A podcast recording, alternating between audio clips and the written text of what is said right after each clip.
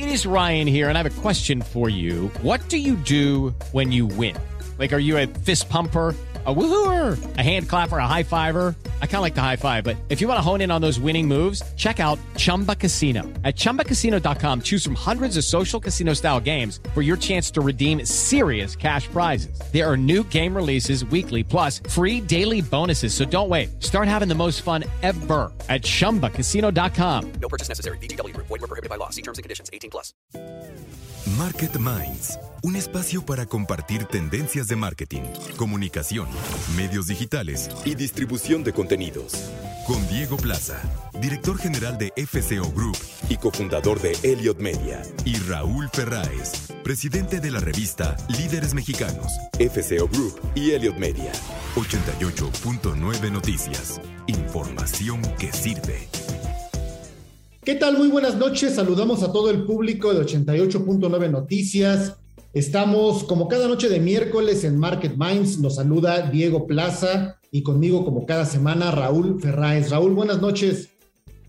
¿Qué tal, Diego? Muy contento de estar aquí en Market Minds y, y, bueno, pues para saber y entender lo que está pasando en el mundo del marketing hoy, creo que es muy interesante que platiquemos sobre los trends y cosas que están sucediendo. Y mira, vaya que eh, uno de los referentes importantes siempre de la mercadotecnia, Raúl, y de la publicidad, tú sabes, son los premios eh, que hay alrededor pues, eh, de, pues, de las campañas publicitarias, lo, los premios que hay alrededor de la creatividad. Y bueno, finalmente Ogilvy, esta agencia global de comunicación y publicidad, pues se sigue posicionando eh, como la agencia global del año eh, eh, en esta red mundial, que es la evaluación justamente del 2021, la que tiene esta evaluación y que además, pues es una agencia, Raúl, que, que fundó David Ogilvy en 1948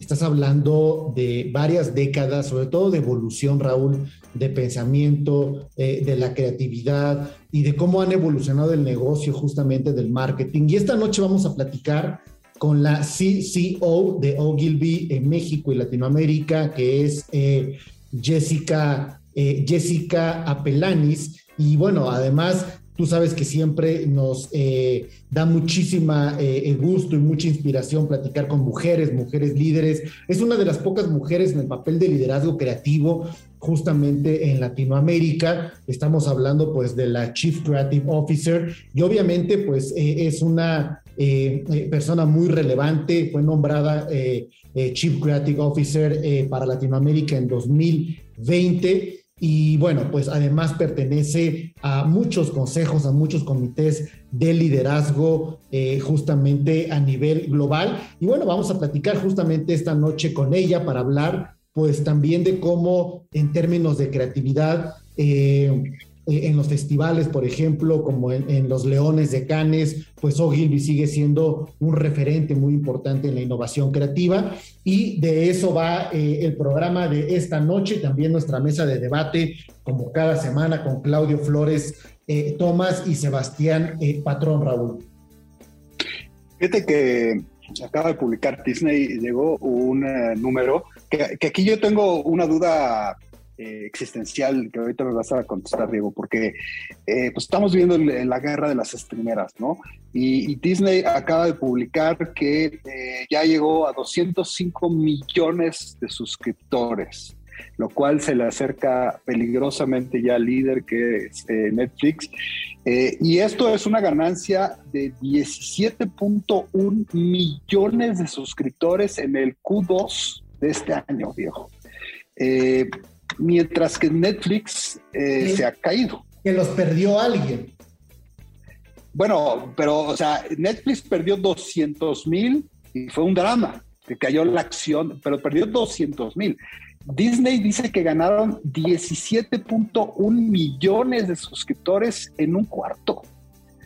Es una brutalidad. Entonces, mi primera reflexión aquí es, eh, esto, esto te habla mucho de de que pues finalmente los suscriptores no son para siempre y, van a irse a lo que realmente eh, les dé mejor calidad, mejor servicio, mejor contenido. Y esto va a ser bien, va a ser una guerra bien dura y bien cruel, ¿no? Porque, porque aquí, pues, esto lo vamos a ver muy seguido. Pero, pero la pregunta que yo te quería hacer, Diego, es, a ver, ¿quién nos garantiza que Disney está diciendo la verdad? O sea, ¿quién nos garantiza que Disney de verdad creció 17.1 millones de suscriptores en el segundo cuarto y que ya llegó a 205 millones de suscriptores?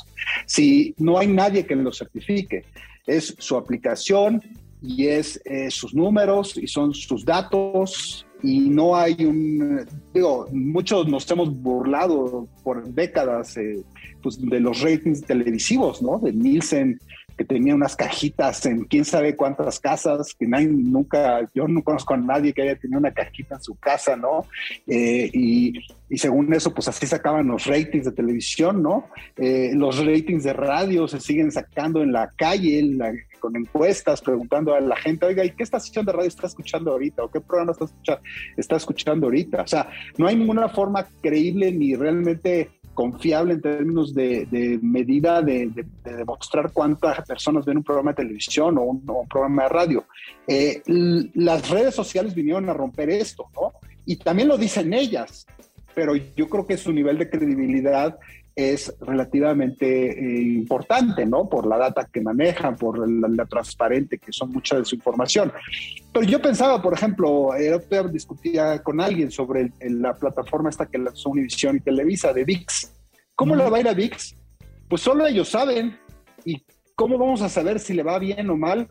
Pues va a ser tan subjetivo como cuando el ejecutivo de Televisa llegaba con, una empresa a, presentar los ratings de los programas de Televisa y cuánto les iban a cobrar por poner publicidad ahí, pues ahora va a pasar lo mismo. Le vas a tener que creer a VIX si tienen uno o cero o 12 millones de suscriptores o si, tal programa lo están viendo. Eso en, YouTube es muy abierto, ¿no? Y nosotros, por ejemplo, pues en nuestro canal de L Channel, que somos el canal más visto de habla hispana en el mundo, pues eh, los números son públicos, que tenemos casi 250 millones de visualizaciones mensuales, o sea, casi 10 millones de personas diarias entrando al canal. E, ¿Eso cómo te lo, o sea, qué tipo de confianza vas a tener?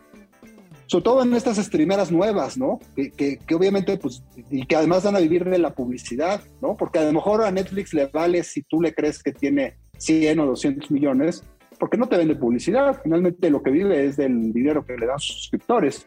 Y entonces, pues los únicos números que ellos necesitan son los que, los que le venden, ¿no? A, sus suscriptores. ¿Qué opinas de eso, Diego? Ahora, eh, no debemos de olvidar justamente ante ello que son empresas eh, públicas eh, que pues tienen un valor en la bolsa, ¿no? Y que muchos de los números o el desempeño que pueden representar o impactar pues al final tiene como un objetivo también incrementar el valor de la acción. Y este tipo de narrativas de crecimiento, de, pues, pues sí, de cierta parte cuantitativa, pues mucho tiene que ver con la estrategia de incrementar el valor de la marca, incrementar el valor de la acción, lo cual también pues le agrega un valor adicional a la suspicacia, ¿no? Porque cuántas veces no hemos visto este tipo de... Eh, eh, de, pues de, dudosas informaciones con ese objetivo. Y no vayamos muy lejos, Raúl.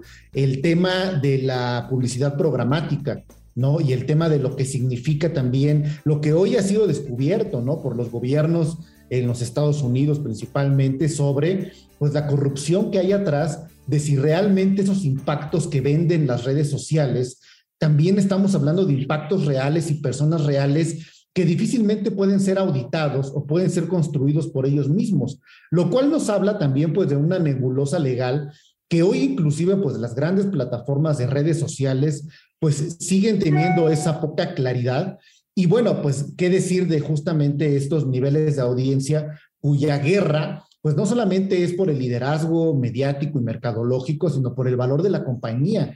Y, y creo que eso pues le adereza pues un, nivel de, incertidumbre mayor, porque como bien dices, eh, no, no hay, existen eh, eh, pues empresas como Comscore y otro tipo de auditorías que hablan justamente sobre el desempeño de las plataformas tecnológicas, pero no al detalle de los suscriptores, donde pues el único carrusel de pagos es el que tú tienes, ¿no? Es decir, no hay manera necesariamente de, saber con certeza ello. Y eso pues, pues es preocupante porque puede terminar por generar pues una burbuja también cada vez y más y más y más y más grande en una guerra de competencia pues fuera de sentido, ¿no? Sí, claro. Y otra nota interesante que me parece relevante que también sale esta semana es que em, efectivamente em, los anunciantes están saliendo de Facebook. Eh, eh, eh, hay ya una, una, clara evidencia que los anunciantes están encontrando otras plataformas con mayor o, similar influencia para el performance de las, de las marcas en, en temas de marketing que, que Meta, o sea, Facebook. Eh, lo cual eh, yo creo que debe tener muy preocupado a, Mark Zuckerberg porque ya hay números consistentes que efectivamente muestran que sí están perdiendo ya eh, clientes que están mudándose a otras plataformas, especialmente TikTok y Snapchat en los Estados Unidos, Diego. Y que tiene que ver quizá también con ese nivel de incertidumbre frente a políticas de mal manejo de información, de poca veracidad de los, veracidad de los datos, de los perfiles, de las políticas de privacidad, donde pues el tema de brand safety que una marca debe de, proponer, de cuidar, de proteger, pues se puede poner eh, eh, en juicio, ¿no? En tela de juicio frente a una política mal diseñada de con qué plataforma invertir, Raúl. Pero bueno, sigamos platicando justamente de estas eh, nebulosas sobre el valor de la información y la realidad de la información eh, eh, vamos a dar paso al segmento eh, que sigue aquí en Market Minds. Recuerden que vamos a platicar con Jessica Apelanis, la Chief Creative Officer de Ogilvy México y Latinoamérica. Vamos a hablar de creatividad, vamos a hablar de liderazgo y de mujeres líderes. Y como todos los miércoles, hoy tenemos a Sebastián. Patrón, Sebastián, ¿cómo estás? ¿Qué tal, Raúl? ¿Cómo estás? todo excelente por acá. Oye, pues de hace dos semanas fue el Week. Eh, los premios a los 25 líderes más importantes en la mercadotecnia en nuestro país, bueno, no solo en nuestro país, en América Latina. Y, la verdad es que fue un eventazo, ya lo comentamos el, el programa de la semana pasada, eh, algunas cosas ya más específicas. La verdad, muy padre, muchas felicidades, Sebastián, por lo que lograron ahí.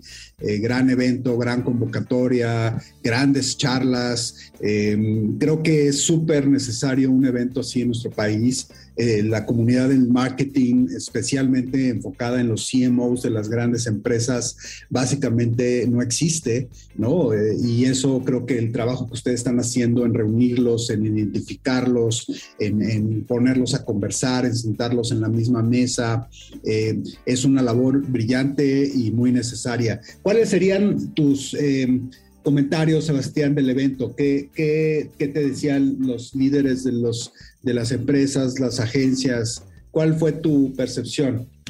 Claro, mira, la verdad es que estamos, como, como tú dices, ¿no? Muy contentos. Eh, una cosa es también lo que tú vives como, como organizador de algo, de algo así. Y otra cosa es el feedback un poco, ¿no? Algo que habíamos, y de hecho, digo, tú que eres parte del advisory board, Raúl, escuchaste mucho de lo que se platicó ahí internamente previo, incluso al evento de ese mismo, de ese mismo jueves, que tanto el evento grandote como este, algo que es bien chistoso y que me gusta recalcar porque es cierto que así lo hicimos, es nosotros no teníamos mucha idea de cómo estaba el término de los eventos en la TAM y lo hicimos eh, eh, en ese sentido, digo, me refiero a los eventos de marketing, ¿no? O sea, los que ya existían y lo hicimos como con, mucho sentido común, como con mucha intuición, sin platicar con mucha gente. Y eso nos permitió crear algo muy distinto a lo que ya existía, creo yo, y que al final el resultado fue bueno del evento, tanto el grande como el, de, como el que vimos el jueves, ¿no? Eh, obviamente siempre extendimos eh, eh, platicamos con, con, aliados, vuelvo a lo mismo, estratégicos como ustedes para el evento del jueves, eh, eh, Colors para el, para, el, evento de, de, de, noviembre y siempre, siempre actuando así.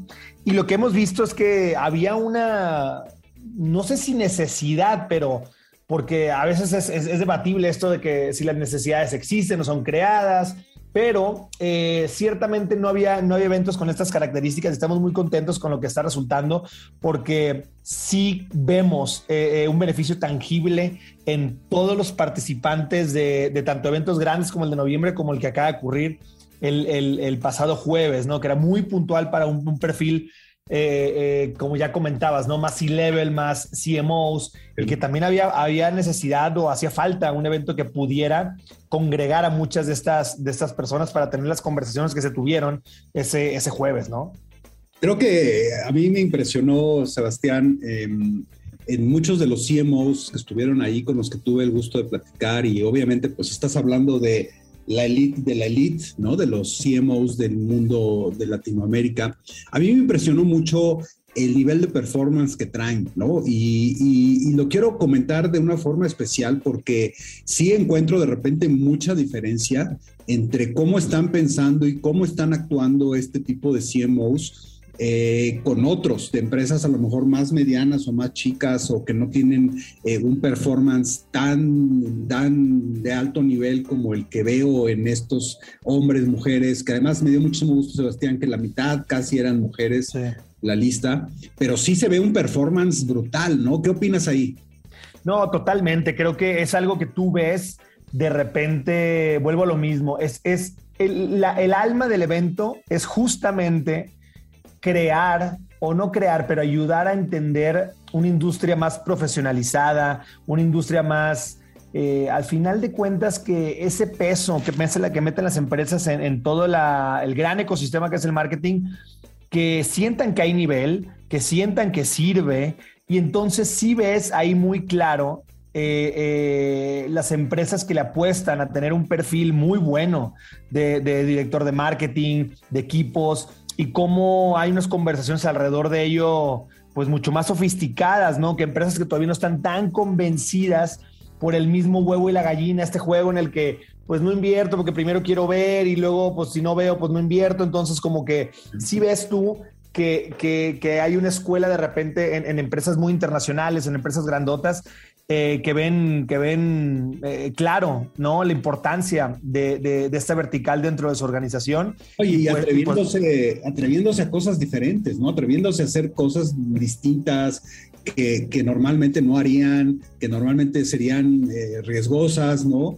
Eh, y, también ahí, no sé, Sebastián, me dio gusto, digo, aunque no era un evento de agencias, pero, pero me dio gusto en algunos de los casos que se presentaron en donde eh, participaban empresas grandes con agencias o con temas de, de partners. me dio gusto también ver cómo también las agencias se han, se han puesto muy al nivel, ¿no? Las, sobre todo las agencias grandes creo que sí están agarrando la onda, ¿no? De, del performance que tienen que tener.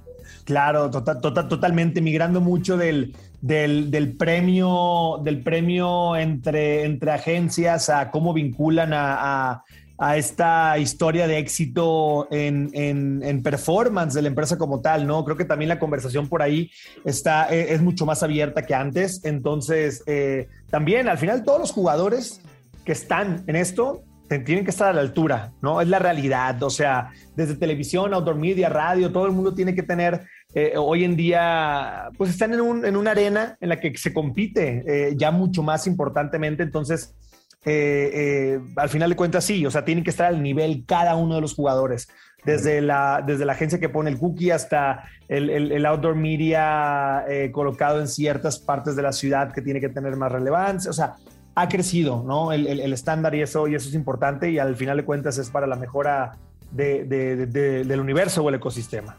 Oye, y, ya para terminar la mesa, Sebastián, ¿qué, te dejaron algunas de las pláticas que, escuchaste? Por ejemplo, a mí me gustó mucho eh, la primera eh, donde habló Gail Gitford eh, sobre el tema del brand lobbying, ¿no? De, y el ejemplo este que daba, que lo comenté también en el programa pasado, de, si tienes un novio eh, o conoces una persona que tiene algún defecto y que te parece repugnante, y, o que si esa persona es tu novio, tu novia, te parece muy cute, ¿no?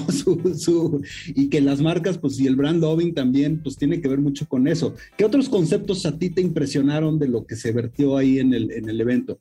Creo que a mí me gustó mucho eh, la plática de, de, Fabio, de Bev. Creo que habló muy...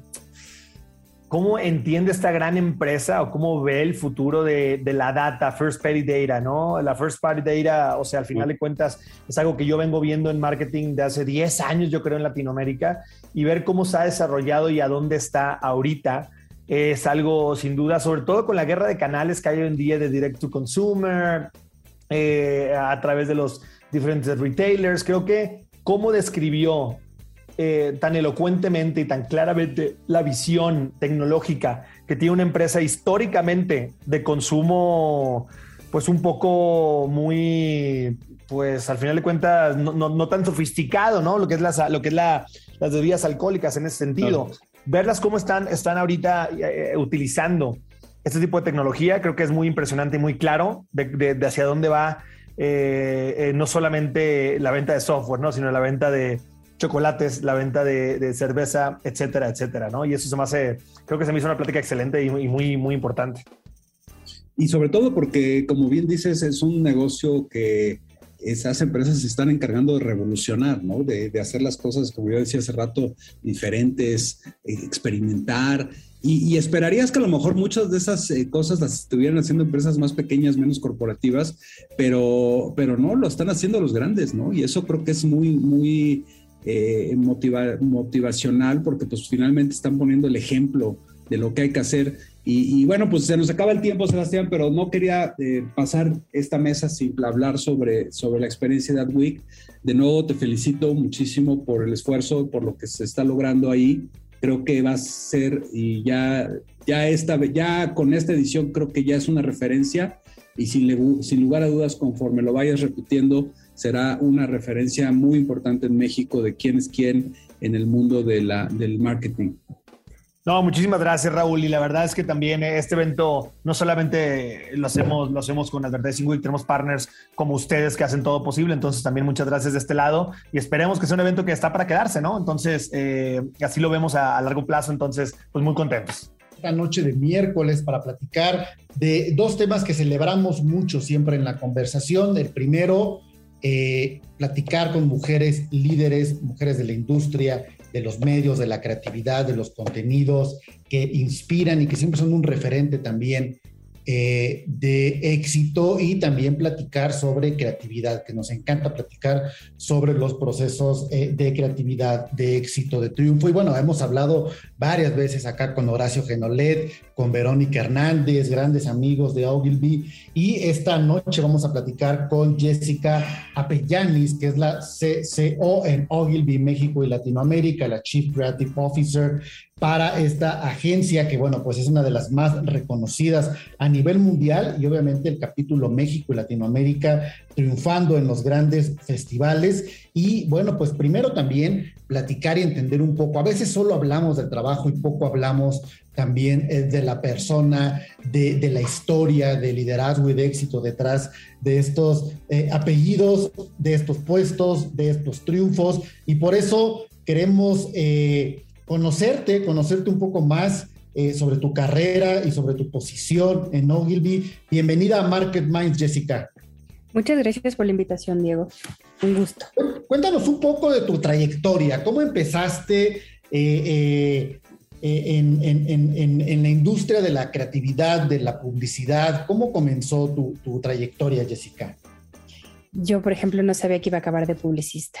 Empecé estudiando comunicación porque no sabía qué quería estudiar y como muchos de mi generación dije, bueno, ahí hay algo que me gusta.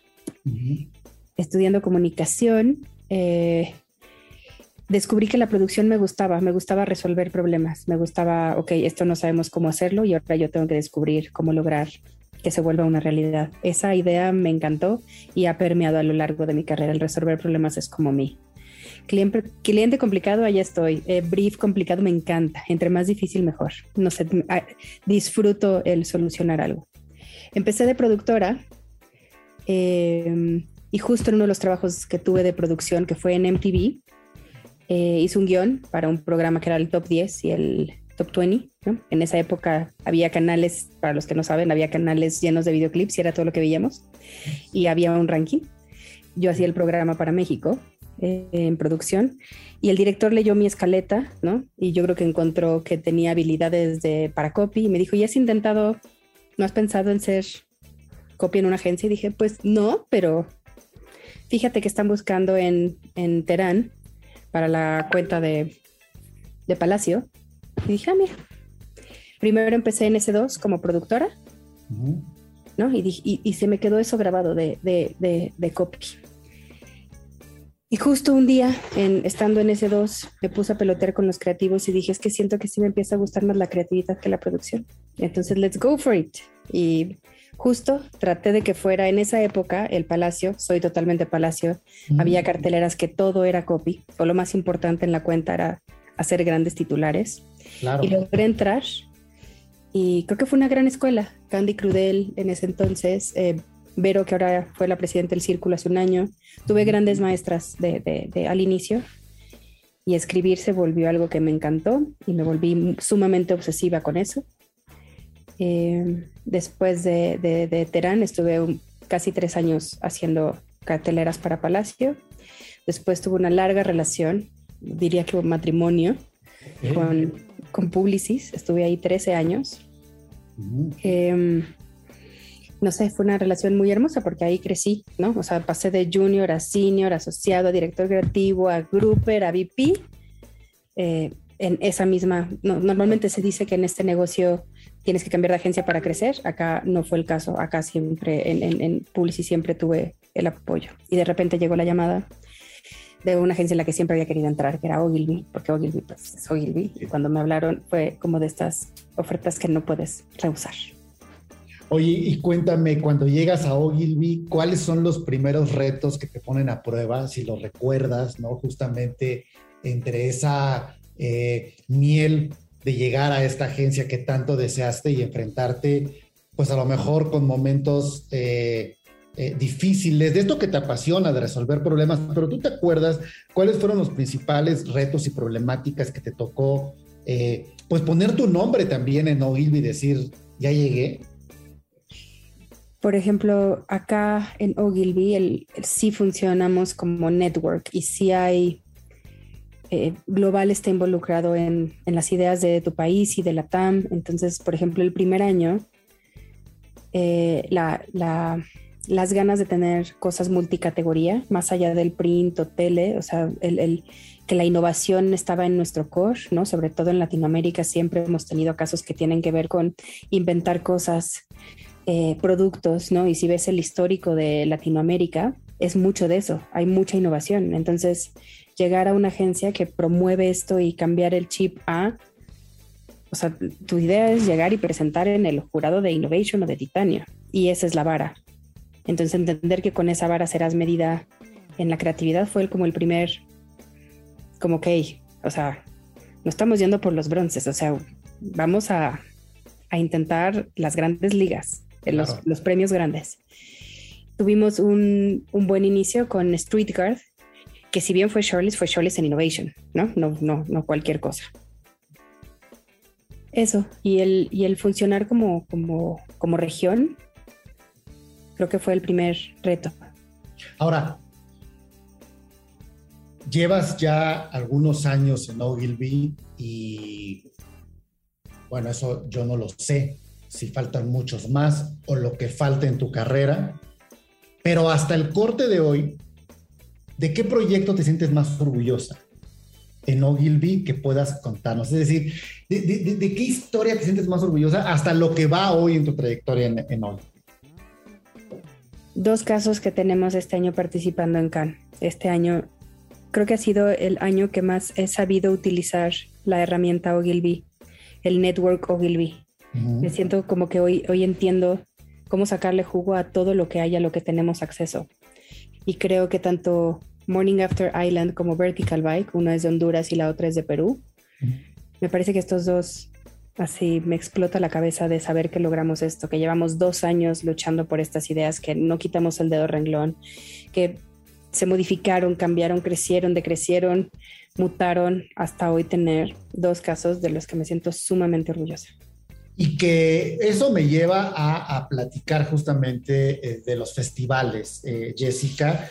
Eh, a veces eh, me ha tocado entrevistar a, sobre todo, no, no agencias, sino a la gente de las marcas que hablan sobre las agencias y dicen, bueno, a ver, yo quiero una agencia que me dé resultados o que gane premios, ¿no? Y como que ese debate entre qué, qué, qué marca el éxito de la creatividad eh, los KPIs de eficiencia, de rentabilidad, de conversión o de premios, ¿no? Y es un gran debate que hay, ¿no? Y bueno, obviamente yo esperaría que tú defendieras justamente la parte de la creatividad, pero quiero que me platiques también si sí es así o si es una mezcla o cómo tú la ves y qué es lo que vale llegar a los festivales y ganar los premios.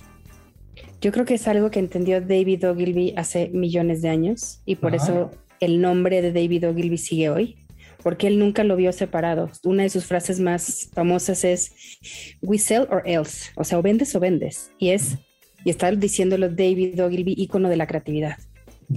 Eh, antes se llamaba Twin Peaks en la agencia y creo que está en el DNA de, este network, el, que van juntitas y van muy de la mano.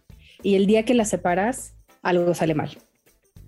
Eh, puedes vender con poca creatividad Probablemente, pero te va a salir carísimo. Claro. ¿No? Porque si tú le tratas de meter algo que no tiene mucha creatividad, bastante aburrido, que nadie entretiene, pues vas a tener que pagar un montón de plata para que le den clic a ese banner aburrido. Claro que puedes vender sin creatividad, seguro, pero es caro. Y siento que la creatividad pocas veces es percibida o se entiende de la manera correcta. Una buena creatividad hace más eficientes tus costos para vender. Bueno, y mira, ya, ya me das un poco la respuesta de lo que te iba a preguntar de eh, qué tan importante es para hoy justamente eh, estar en estos festivales, estar en estos, eh, obtener estos reconocimientos, justo esta combinación. ¿Cuál te gusta más de los festivales y de las premiaciones? Porque creo que hablar de Cannes siempre es también pues un gran referente de este festival de creatividad y, y no solamente las premiaciones y los leones, sino también todo lo que rodea pues el glamour, el glamour, el glamour mismo del, evento, ¿no? De la celebración. ¿Cuál te gusta más y cuál, cuál desde tu posición eh, hoy destacas como los festivales más importantes que reconocen la creatividad en el mundo, Jessica? Sin duda Cannes es el referente, pero por ejemplo a mí me miden por resultados en ambos, tanto en EFI como en Cannes, ¿no? Y en los principales cinco. Entonces, también para mí es igual de importante un EFI que un Cannes y un gran EFI igual y los veo a la par. Creo que hay cosas que me gustan, por ejemplo, D&AD me encanta por el craft y por lo difícil que es lograr uno de esos hermosos trofeos. One Show me gusta porque es, diría que el, de los más difíciles, pero también el más honesto, porque hay poca discusión. Casi, casi que la votación llega a partir de alguien que lo decidió en su computadora. Entonces también tiene otro mérito bien diferente. Y, y Canes también como que es en el que están más países, más operaciones, más agencias incluidos, entonces es un, como que todavía DNAD es un poco más de nicho, ¿no? Ahí vemos algunos pocos, pero no es que esté abierto a todo el mundo, o sea, porque quizás se percibe diferente más de UK.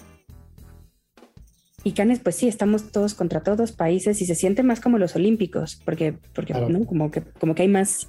Buena analogía, son, son, los juegos, son los Juegos Olímpicos, ¿no? Es la gran justa eh, de la creatividad. Ahora, has estado del lado de ser evaluada, pero también estás y has estado del lado de ser jurado.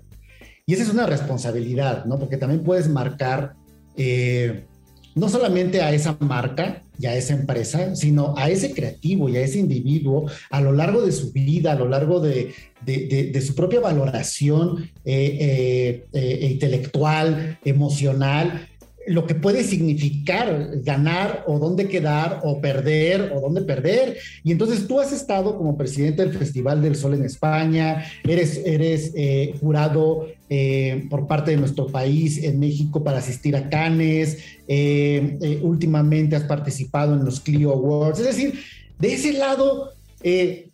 Pues no te preguntaría en dónde fijas tu metodología, porque eso sería demasiado revelador, pero ¿cuál es la responsabilidad de ser jurado? Le puedes cambiar la carrera a alguien. O sea, eso es, y eso es, como he estado del otro lado suplicando porque algo gane, eh, yo creo que hay que ser justos, porque también que gane algo que en realidad no lo merecía tanto, le haces daño a ese creativo porque piensa que eso que hizo es suficiente para ganar.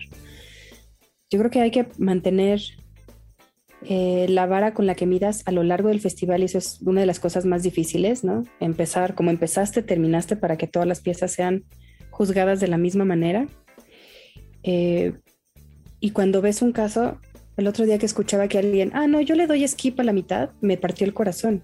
Me parece que una responsabilidad de jurado terminarlo de ver. Alguien pensó esos dos minutos con su alma. Lo mínimo que deberías es terminarlos de ver. Pero sí fue un shock para mí escuchar esto. Fue de que, ¿qué? ¿Cómo? ¿No acabas los? Es como, es como una, una, especie de desprecio, ¿no? Al trabajo, sí, sí, sí, ¿no? De meses, Me dolió, me dolió, me dolió escuchar eso. Oye, hace, hace, el año pasado fuiste reconocida por Adweek Creative 100 como uno de los 100 creativos más inspiradores. ¿Qué significa esto en tu carrera? ¿Cómo lo conseguiste, Jessica? Yo creo que, pues, trabajando muy duro y siendo muy obsesiva con lo que pongo allá afuera y tratando de, de, de, de ayudar a otros a crecer. Claro. Creo que son las tres cosas. Y luego además que tu agencia, que tu jefe, bueno, en mi caso jefa Vero, que mi jefe Horacio también me ayuden a que se vea el trabajo que hago. Creo que hacer mi parte con hacer un gran trabajo que ponga el nombre de Ogilvy af- afuera en alto, que la gente que esté en Ogilvy estemos, estemos seguros de que crezca y de que tiene espacio para hacer trabajo espectacular, pero también el apoyo de tu red y de tu, sí, sí, sí, de la gente que trabaja contigo para que se vea el trabajo que estás haciendo. Y qué importante es eh, tener estas conversaciones, Jessica eh, eh, la eh, Chief Creative Officer de Ogilvy México y Latinoamérica, hablar de la importancia del liderazgo creativo y hablar también eh, y compartir con nuestros audioescuchas aquí en Market Minds de la gente que está atrás de las grandes ideas, adelante de las grandes ideas, al lado de las grandes ideas, pero que cuando la vemos justamente en el billboard, en el eslogan, en la radio, pues quién construye todo eso y bueno, esas mentes, ese talento, esa energía y esa pasión que reflejas, pues es, es lo que nos compartes esta noche. Pues mucha suerte, mucha suerte ahora que, que ya viene el Festival de Cannes, de verdad, todo el éxito, como bien mencionas, a seguir poniendo el nombre de Ogilvy en alto. Y no solo el nombre, sino yo creo que es un, es un heritage, ¿no? Es, es Ogilvy, es, es lo que significa también la responsabilidad, no solamente de la agencia en la que trabajas, sino de lo que significa la historia de la agencia en la que trabajas y el, el, el prestigio que debe de, de, tener. Jessica, ha sido un gusto platicar contigo eh, esta noche en Market Minds. Espero poder tener nuevamente la oportunidad para eh, platicar al regreso del Festival de Cannes. Sí, ojalá nos vaya increíble. Por allá. Sí, ojalá nos vaya increíble. Gracias, Diego. Perfecto, mucha suerte. Jessica Apellanis, la Chief Creative Officer de Ogilvy México y Latinoamérica. Qué, qué, qué importante es escuchar eh, el valor y el concepto de cómo incrementar justamente eh, el esfuerzo creativo, la relevancia de las ideas y más eh, viniendo de, de, palabras con tanta experiencia como Jessica, la Chief Creative Officer de Ogilvy y Latinoamérica, Raúl. Sí, es, digo, así es interesante y esto nos lleva a una pregunta que, que, que es muy interesante y, y fíjate que eh, en Estados Unidos acaban de decidir eh, de personas muy importantes en temas de los estudios de, del consumidor que hay una nueva categoría de consumidor. Y esa nueva categoría de consumidor. Una nueva categoría jamás, de consumidor. Ajá. Exacto. Esa nueva categoría de consumidor jamás te, te imaginarías cuál es, pero ya es el 22% de los americanos. 22% de los. Segmento? A un segmento. O sea, hay, una, o sea, hay una nueva categoría de consumidor, de consumidor en los Estados Unidos que es el 22% en estos momentos del mercado de consumidores en Estados Unidos y que ahorita que te diga la, cuál es la nueva categoría, aquí en México debe ser como del 40%. y es Los la mini. del no, es la del nuevo consumidor que está ganando menos dinero que el año pasado. Uh. Y esto está muy cañón. Y cuando dices está ganando menos dinero, no necesariamente es que bajaron sus niveles de sueldo, sino que ahora les va a alcanzar para comprar menos. El 22% de los americanos les va a alcanzar menos este año el dinero que ganan. Y aquí viene un reto formidable para las empresas. ¿Cómo les vas a vender a este nuevo consumidor? Que en México, te digo, si en Estados Unidos es del 22%, yo creo que aquí en México debe ser como del 40% de millones de familias y millones de mexicanos que con la inflación están viendo disminuida su capacidad de compra y cómo le vas a hacer para tratar y para lidiar con esa nueva realidad y ese nuevo tipo de consumidor, porque ese nuevo tipo de consumidor, Diego, no sé si tú estás de acuerdo conmigo, va a tener que racionalizar o va a tener que tener una nueva forma de cómo consume. Así de fácil. ¿Por qué? Porque no le va a alcanzar. ¿Qué opinas? Esto es gravísimo porque es una especie, bueno, no una especie, es una, es una realidad silenciosa el aumento del valor de la vida, el aumento del valor de las cosas, del costo de la vida misma, que pues lentamente vamos eh, viendo en los productos de canasta básica y de canasta secundaria, pero que como dices, hoy te alcanza para menos, no necesariamente con menos dinero, sino con el mismo dinero que hace un año, que hace dos años. Y eso, como dices, tendría que llevar a las marcas a, una comunicación de, mucho mayor evaluación racional para una decisión más racional que tiene que tomar el consumidor, aunque pues eso no dejará de tomar eh, o reducir lo que tiene que ver pues, pues con compras de impulso, ¿no? Con compras de deseo, con compras de reacción rápida, y eso tiene que ver con decisiones más acertadas que toma Raúl. Yo no sé cuántas marcas estén eh, dentro de sus estrategias de, de, comunicación, de marketing de este año pensando en este factor, pero yo creo que con este estudio que se publica en Estados Unidos es algo que deberían de estar pensando muchas, ¿no? O sea, si vendías galletas, si vendías leches, si vendías aún en, en, productos de, canasta básica, Diego, no se diga ya productos de lujo, ¿no? O de consumo superfluo, ¿no? Porque, eh, como dicen, el, el, el spending, la capacidad de gasto de los mexicanos sí se va a ver reducida en los próximos meses por los temas inflacionarios y va a ser un reto y yo creo que muchas marcas deberían estar viendo cómo un poco modifican o cómo mucho modifican su comunicación en términos, o sea, si no lo pueden hacer en términos reales de conservar sus precios o de, o de, o de no subir o subir lo menos posible porque no, no se los permite ¿no? la realidad, eh, de una otra forma creo que tendrán que justificar eso y cómo sigues ahí, ¿no? Y cómo a la hora que esté el ama de casa, el chavo, eh, decidiendo, eh, pues tú te vuelves una prioridad. No sé, no, es algo que me preocupa, porque evidentemente va a ser un struggle para, para las empresas, pero sobre todo para el consumidor, ¿no? Que ahora con el mismo sueldo que ganaban les, les va a alcanzar para comprar menos. Y es algo que no se ve que eh, tenga un revés en términos de, realidad monetaria, económica, por lo menos eh, en el corto plazo, en, los Estados Unidos, en México, en el mundo, la inflación. Eh, y tiene que ver pues con estos grandes momentos en la historia de la economía del mundo, ¿no? Que, que, son ciclos y que bueno, ahorita nos estamos enfrentando a uno de ellos. Y al final todo tiene que ver también con las decisiones que, que tomas como consumidor. Sí, cómo lo van a hacer las marcas, pero mucho tiene que ver con uno como consumidor, estar mejor informado, tomar correctas decisiones y justamente así como ello, pues hay decisiones financieras, Raúl, pues sumamente importantes en nuestra vida, pues imagínate, como comprar una casa. Por ello, eh, qué mejor que estar asesorados justamente por expertos que nos puedan acompañar en, todo este proceso. Y, la recomendación es que antes de comprar una casa piensen en SOC, S-O-C. Ellos son una empresa líder en asesoría financiera y desde hace más de 22 años han estado orientando a miles de familias en la compra de su nuevo hogar. Es una decisión crucial, muy importante en la vida de una familia y SOC pues quiere ayudar, quiere hacer todo el trámite por ti, te va a ayudar a qué? A encontrar el mejor crédito hipotecario, evaluando todas las opciones que te ofrecen los mejores bancos de México. En realidad hacen que el proceso de compra sea mucho más sencillo y con todas las garantías de que siempre van a tener la mejor opción para ti. Recibirás asesorías personalizadas de manera virtual o presencial sin ningún costo de grandes especialistas en capacitación permanente y bueno, ten por seguro que SOC te acompañará en todo el proceso hasta que, te, hasta que tengas las llaves de tu nuevo hogar. Visita socasesores.com y encuentra tu oficina SOC más cercana. SOC Asesores, así como suena, S-O-C Asesores.com y toma la mejor decisión financiera como comprar una casa, Raúl.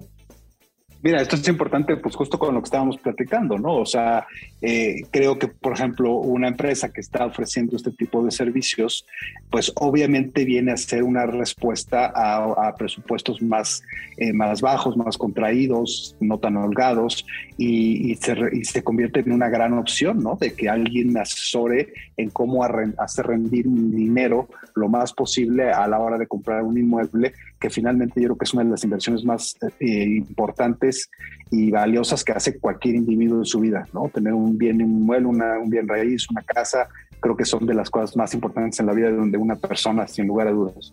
Así es, Raúl. Y bueno, ha llegado el momento de despedir el programa de esta noche. Eh, recordar a todos nuestros escuchas que si bien nos encontramos todos los miércoles en punto de las 9.30 de la noche aquí en 88.9, también nos pueden encontrar en iHeartRadio, encontrar eh, todo el listado en podcast de todos eh, los capítulos de esta temporada de Market Minds y bueno, muchísimo más contenido en la plataforma de podcast eh, y de descargas pues más, más importante, más grande. Eh, y bueno, también seguirnos en nuestras redes sociales en arroba 889 noticias y arroba FCO Group y hacernos sus comentarios sobre los temas que quieren que eh, abordemos aquí en Market Minds. Y bueno, nos despedimos. Buenas noches a todos, que tengan un feliz trayecto a casa con seguridad. Y Raúl, muy buenas noches, nos vemos la próxima semana. Nos vemos, Diego, que pases muy buena noche igual. Esto fue Market Minds, un espacio para compartir tendencias de marketing, comunicación, medios digitales y distribución de contenidos. 88.9 Noticias. Información que sirve.